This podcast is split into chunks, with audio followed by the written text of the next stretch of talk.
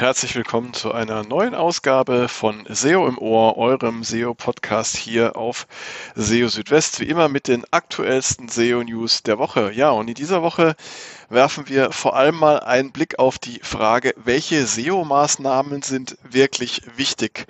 Ja, das ist eine Frage, vor der stehen wir immer wieder. Es gibt ja so viele verschiedene Dinge, die man unternehmen kann, und äh, die ja vermeintlichen Nutzen oder auch tatsächlichen Nutzen bringen in der Suche, aber worauf kommt es wirklich an? Was ist wirklich wichtig?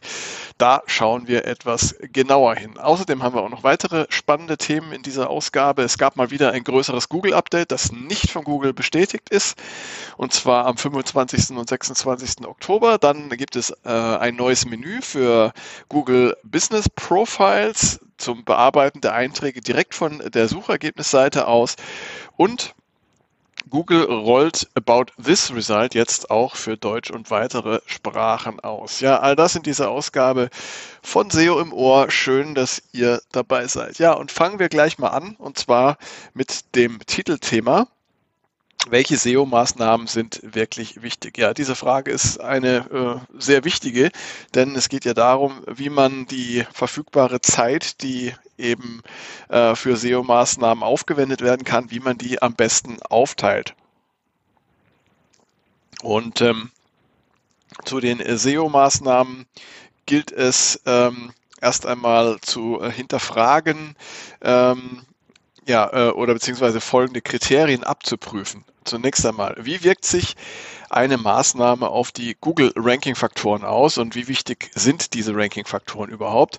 Das zweite ist, wie wirkt sich die Maßnahme auf die Zufriedenheit der Nutzerinnen und Nutzer aus? Und drittens, welcher Aufwand ist mit einer Maßnahme verbunden. Ja, in letzter Zeit ist zu beobachten, dass die Punkte 1 und 2, also ähm, wie wirkt sich eine Maßnahme auf die Google-Ranking-Faktoren aus und ähm, wie wirkt sie sich auf die Zufriedenheit der Nutzerinnen und Nutzer aus, dass eben diese beiden Dinge immer weiter zusammenwachsen, weil Google die Interessen der Nutzerinnen und Nutzer besser erkennen kann. Und das liegt insbesondere an den verbesserten Analysemöglichkeiten für Texte, die Google ja durch Voranschreiten seiner Technologie nutzen kann.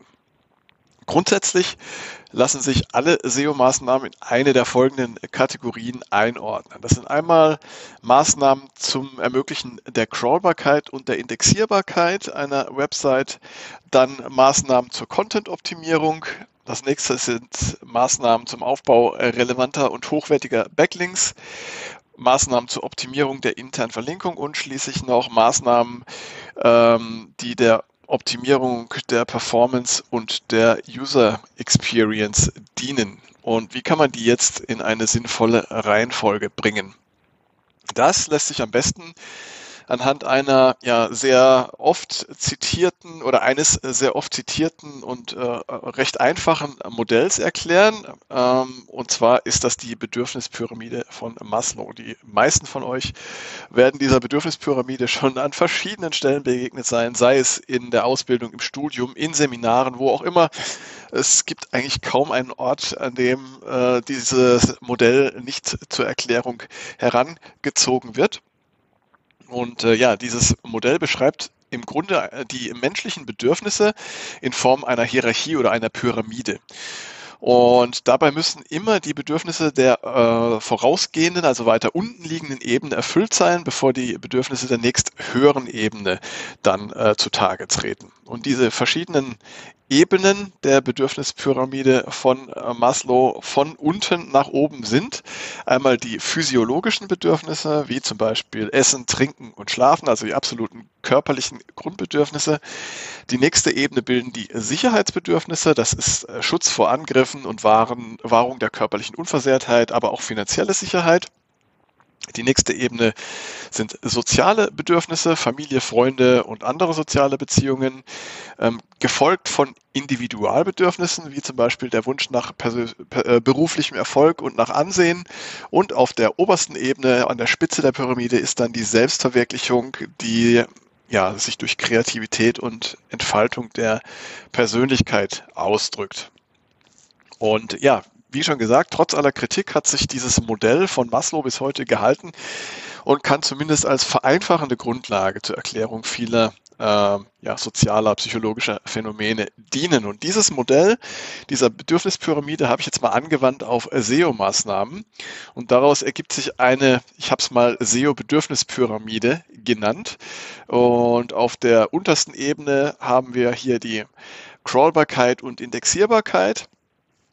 Darüber dann die Inhalte und der Content, gefolgt von Backlinks und interner Verlinkung und an der Spitze Performance und User Experience. Warum diese Reihenfolge? Ja, also Crawlbarkeit und Indexierbarkeit befinden sich auf der untersten Ebene.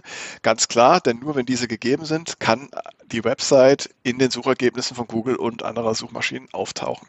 Gibt es hier Probleme, wie zum Beispiel durch eine falsch konfigurierte Robots.txt, die das Crawlen blockiert, äh, müssen entsprechende Gegenmaßnahmen ergriffen werden. Ansonsten können die Inhalte nicht in den Suchergebnissen erscheinen und sind demzufolge für die Suche auch nutzlos. Weitere Beispiele für Probleme, die das Crawlen und oder Indexieren verhindern können, sind zum Beispiel falsche Meta-Robots-Tags, zum Beispiel No-Index auf Seiten, die eigentlich indexiert werden sollen, oder auch das Senden äh, von Serverfehlern beim Versuch, einzelne Seiten einer Website abzurufen. Das heißt also, nur wenn die Crawlbarkeit und Indexierbarkeit einer Website gegeben sind, dann ergibt es auch Sinn, sich mit der nächst höheren Ebene der SEO-Bedürfnispyramide zu beschäftigen und das sind die Inhalte und der Content. Die Inhalte und der Content sind für Google der wichtigste Ranking-Faktor überhaupt. Nur wenn es auf einer Website relevante Inhalte mit Mehrwert für die Nutzerinnen und Nutzer gibt, dann können gute Rankings für kompetitive Keywords erzielt werden. Und hier hat Google seine Anforderungen an die Inhalte von Websites in letzter Zeit ständig erhöht. Dafür sorgen nicht zuletzt die verschiedenen Core-Updates, das Helpful Content Update sowie die Product Reviews Updates die alle dafür sorgen, dass ähm, originäre Inhalte, die auf Expertise, Fachwissen und eigenem, äh, eigenen Erkenntnissen basieren, weiter vorne in den Suchergebnissen erscheinen. Es geht insgesamt also immer mehr um Relevanz und Mehrwert. Kopierte und automatisch erstellte Inhalte sollen dagegen von Google immer mehr abgewertet werden und werden das zumindest teilweise auch. Insbesondere auf großen Websites stellt sich die Frage, wie die Optimierung von Inhalten tatsächlich geschehen sollte. Denn hier muss das Motto tatsächlich lauten, Qualität vor Quantität. Es ist besser, nur wenige, dafür hochwertige Inhalte zu haben, als viele Inhalte von geringer Qualität. Daher sollte bei den Seiten und Inhalten einer Website eine Priorisierung vorgenommen werden. Die wichtigsten Inhalte werden zuerst optimiert, alle anderen Inhalte folgen später. Und dieses äh, System sollte auch beim Erstellen neuer Inhalte gelten. Also immer Qualität vor Quantität. Ja, Backlinks, die dann auf der nächsthöheren Ebene folgen, diese genießen noch immer eine große Bedeutung als Ranking-Faktor. Ähm, für Google sind Backlinks ein Signal für die Popularität und die Autorität einer Website. Es wäre allerdings falsch, aufgrund der angenommenen hohen Bedeutung von Backlinks einseitig auf Linkbuilding zu setzen. Denn Backlinks bringen nur dann etwas, wenn sie in Kombination mit den darunterliegenden Maßnahmen der SEO-Bedürfnispyramide eingesetzt werden. Eine Website, die nicht crawlbar oder indexierbar ist, wird auch mit den besten Backlinks keine ernstzunehmenden Rankings erzielen. Und das gilt auch dann, wenn es äh, an relevanten Inhalten fehlt. Die interne Verlinkung, ja, die kommt auf der nächsthöheren Ebene. Äh, sie ist ein noch immer vielfach unterschätzter Ranking-Faktor. Google nutzt interne Links, um die Bedeutung und die thematische Relevanz der einzelnen Seiten einer Website zu bewerten. Durch das gezielte Setzen interner Links kann eine Seite äh, innerhalb einer Website äh, und auch in den Rankings einen deutlichen Schub erhalten. Und dabei ist darauf zu achten, dass die Links von relevanten Seiten der Website stammen. Auch die Ankertexte sollten passend gewählt werden. Das heißt also, dass sie zum jeweiligen Thema ähm, der verlinkten Seite passen. Auch die Platzierung der Links spielt eine Rolle und dabei sind redaktionelle Links aus dem Fließtext heraus besonders wertvoll. Um die interne Verlinkung der Seiten einer Website zu prüfen, gibt es verschiedene Möglichkeiten. Eine davon sind Tools wie zum Beispiel Screaming Frog, die per Linkanalyse zumindest einen groben Überblick ähm, der internen Popularität einzelner Seiten vermitteln können. Wer es genauer wissen möchte, der kann den internen PageRank der Seiten einer Website berechnen. Und dabei funktioniert die Berechnung wie beim PageRank im Web, den auch Google nutzt, nur dass sich die Berechnung auf die Seiten der Website beschränkt. Performance und User Experience diese beiden Themen stehen an der Spitze der SEO-Bedürfnispyramide. Ähm, viel wird, äh, wird geschrieben über Performance-Kriterien wie zum Beispiel die Ladezeit von Webseiten. Zur User Experience gehören aber auch Dinge wie die Mobilfreundlichkeit, die sichere Übertragung per HTTPS sowie der Verzicht auf störende Pop-ups beziehungsweise auf sogenannte Interstitials. Google hat diese Dinge unter dem Begriff Page Experience zusammengefasst, die ihrerseits ein Ranking-Faktor ist. Und wesentlicher Bestandteil der Page Experience sind die Core Web Vitals, also Kennzahlen, zu denen neben der Ladezeit auch zum Beispiel die Reaktionsgeschwindigkeit von Seiten gehört und auch die visuelle Stabilität der Seiten beim Laden, dass es da also nicht zu plötzlichen Verschiebungen äh, der Elemente kommt. Insbesondere zur Verbesserung der Performance einer Website gibt es eine sehr große Bandbreite von Optimierungsmöglichkeiten.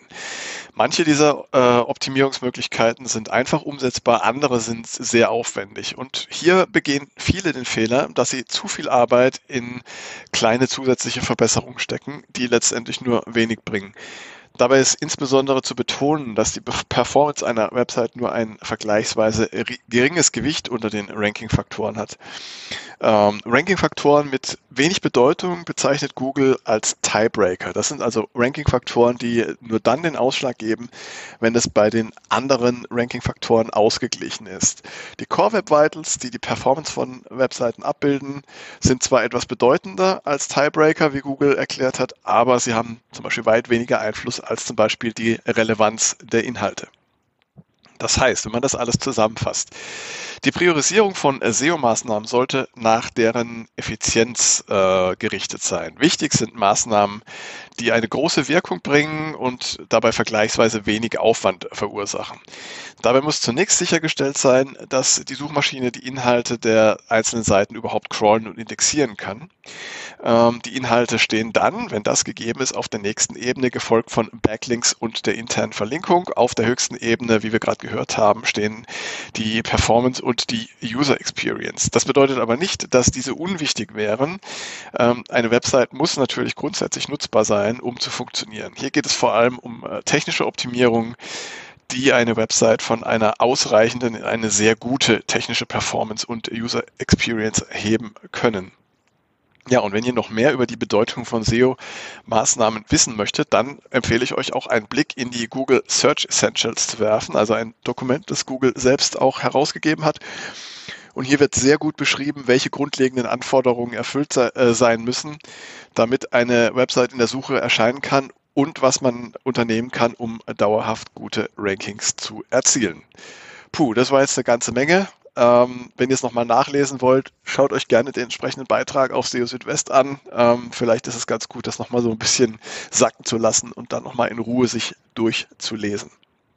Jetzt zu was ganz Aktuellem und zwar gab es in dieser Woche mal wieder ein großes und nicht von Google angekündigtes oder bestätigtes Update. Und zwar war das am 25. und 26. Oktober, nur wenige Tage nach dem letzten mutmaßlichen Update am 22. Oktober und noch ein bisschen länger nach dem ähm, Google Spam Update, was vom 19. bis zum 21. Oktober stattfand. Ähm, ja, am 25. und 26. Oktober gab es also äh, viele Veränderungen der Rankings auf den Suchergebnisseiten. Das zeigen wie immer in solchen Fällen die Charts verschiedener Ranking-Tracker, wie zum Beispiel Rank Ranger und Cognitive SEO. Und ja, für den äh, 25. oder 26. je nach Tool gibt es da ziemlich deutliche Ausschläge. Und das äh, macht natürlich dann immer neugierig und äh, deshalb habe ich dann, wie so oft, im Webmaster World Forum nachgeschaut und bin dann tatsächlich für die betreffenden Tage auf sehr viele Beiträge gestoßen, ähm, die teilweise von ja ziemlich krassen ähm, Veränderungen ihrer, äh, ihres Suche-Traffics auch äh, berichten. Ähm, einer schreibt zum Beispiel, äh, ein Teilnehmer, er hat 95 äh, Prozent seiner Impressions und 90 äh, Prozent des Traffics von Google äh, innerhalb kürzester Zeit verlo äh, verloren. Ja, auch andere schreiben von, von großen, von großen Rückgängen von 80 bis 90 Prozent. Also da ist garantiert irgendwas äh, passiert.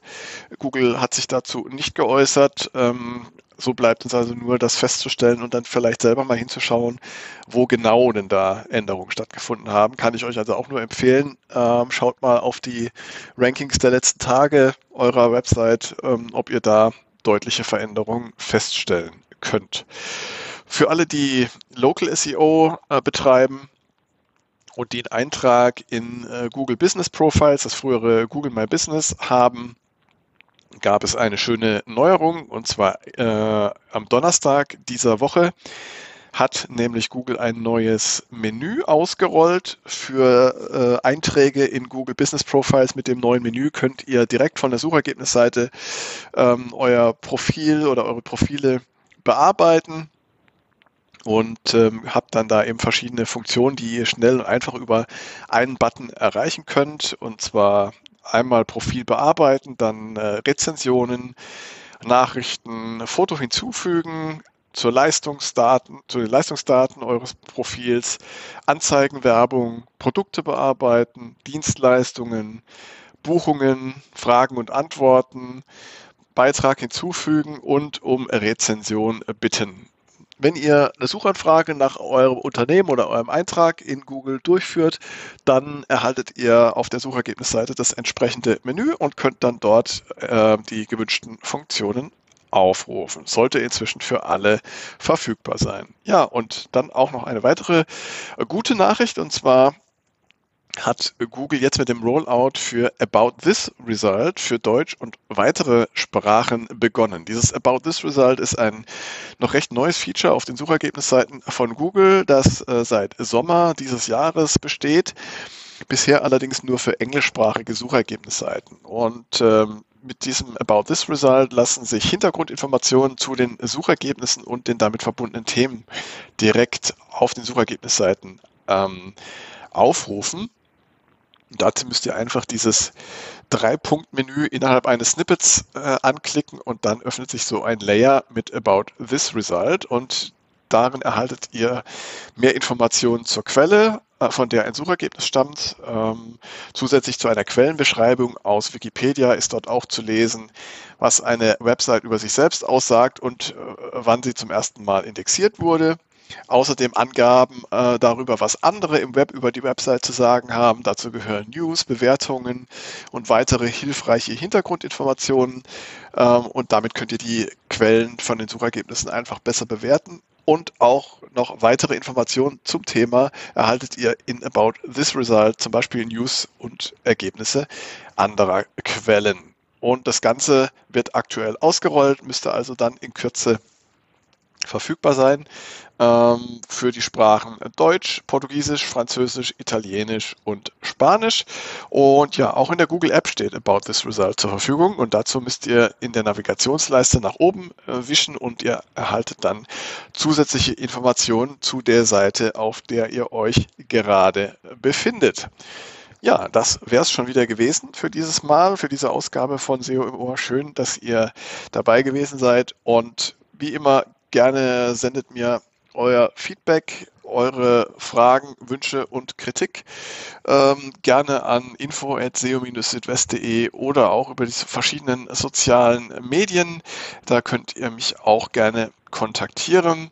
Und äh, ja, SEO im Ohr könnt ihr hören, zum Beispiel auf Spotify, auf Apple Podcasts oder auf Google Podcasts. Und äh, ich würde mich natürlich auch sehr freuen, wenn ihr mir folgt und mir eine Bewertung da lasst. Ähm, das ist immer schön, Feedback zu haben. Ja, die nächste Ausgabe von SEO im Ohr gibt es dann in etwa einer Woche. Und bis dahin halte ich euch auf SEO Südwest auf dem Laufenden und berichte täglich über die aktuellsten SEO News für euch. Bis dahin erstmal, macht's gut. Ciao, ciao, euer Christian.